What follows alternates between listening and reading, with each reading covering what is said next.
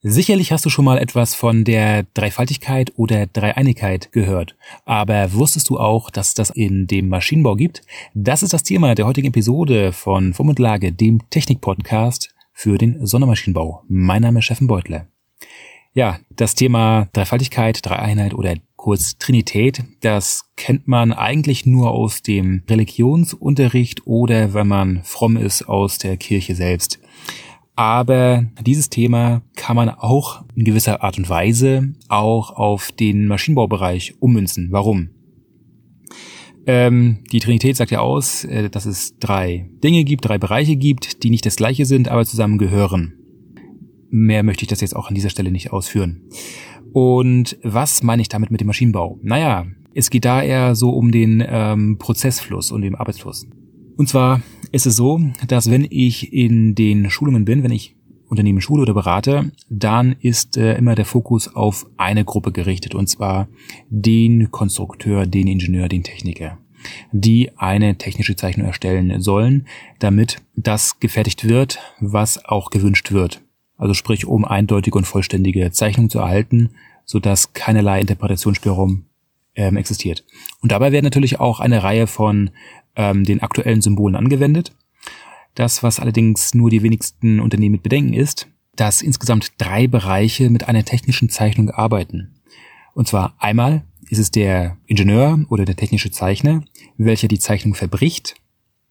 Dann muss diese aber wiederum umgesetzt werden, und zwar in der Fertigung, entweder im eigenen Hause oder beim Zulieferer selbst. Und da ist es hochgradig wichtig, dass der Zulieferer oder Fertiger auch ganz genau weiß, was die einzelnen Symbole und Regeln in der technischen Zeichnung bedeuten. Und gerade hier ist mal der Schwachpunkt, dass da keinerlei Rücksicht drauf genommen wird. Dass man höchstens mal einen Vertreter aus der Fertigung in den äh, einzelnen Schulungen hat, die man trainiert. Und das war's dann auch. Und das reicht leider nicht aus. Denn je eindeutiger eine Zeichnung werden soll, desto mehr Gewicht muss natürlich auch auf die einzelne Bedeutung der Symbole gelegt werden und der einzelnen Regeln. Das heißt nicht unbedingt, dass die Zeichnung voll sein muss mit Symbolen, das ist eher kontraproduktiv, sondern es müssen nur an den Stellen die richtigen Symbole sein, wo sie auch hingehören, damit auch wirklich das herauskommt, was man haben möchte. Also es kommt auf die äh, Effizienz drauf an, nicht auf die Effektivität, wenn man das mal unter prozesstechnischen Gesichtspunkten betrachten möchte. Und das fehlt leider.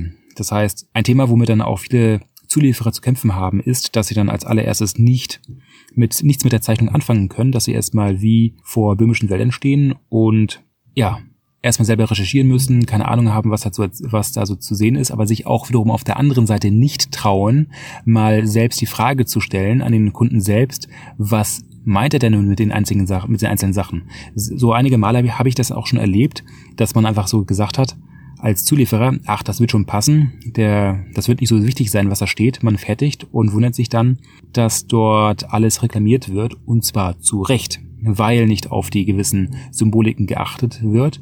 Oder auf der anderen Seite, dass man komischerweise den Auftrag nicht bekommt, weil der Konkurrent, also der Zulieferer-Konkurrent, doch um ein Drittel günstiger ist.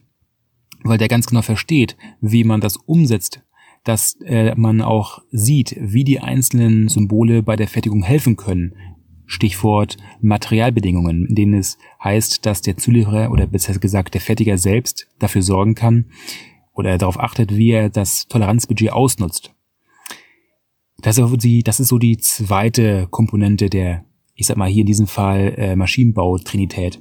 Der dritte Part sind die Messtechniker. Und zwar diejenigen Menschen oder Leute haben die schwierigste Aufgabe von allen, denn sie haben die Aufgabe, den Soll- und Ist-Abgleich durchzuführen. Wenn wir mal auf der mikroskopischen Ebene uns bewegen, beziehungsweise brauchen wir gar nicht, wenn wir uns mal die einfachen technischen Zeichnungen anschauen, dann sehen wir sehr, sehr häufig, dass wir dort ein kleines Toleranzbudget haben. Und zwar sprechen wir hier natürlich nicht mehr im Zehntel, sondern eher im Hundertstel, meist sogar oder oftmals sogar im Tausendstel Millimeter in denen Toleranzen angewendet werden. Also wenn wir dort natürlich die Abweichungen haben, können wir die sehr, sehr schlecht mit dem Auge verifizieren, feststellen. Dazu brauchen wir die entsprechende Messtechnik.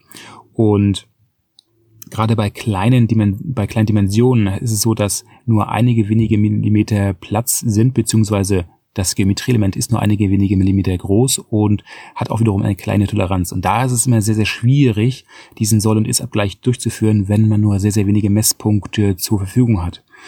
Und dann kommt es natürlich auch darauf an, wenn man sehr, sehr wenig Material hat, was zu überprüfen gilt, welche Aufgabe die einzelnen Geometrieelemente äh, durchzuführen haben, also auf, was wie die, wo die Funktion liegt.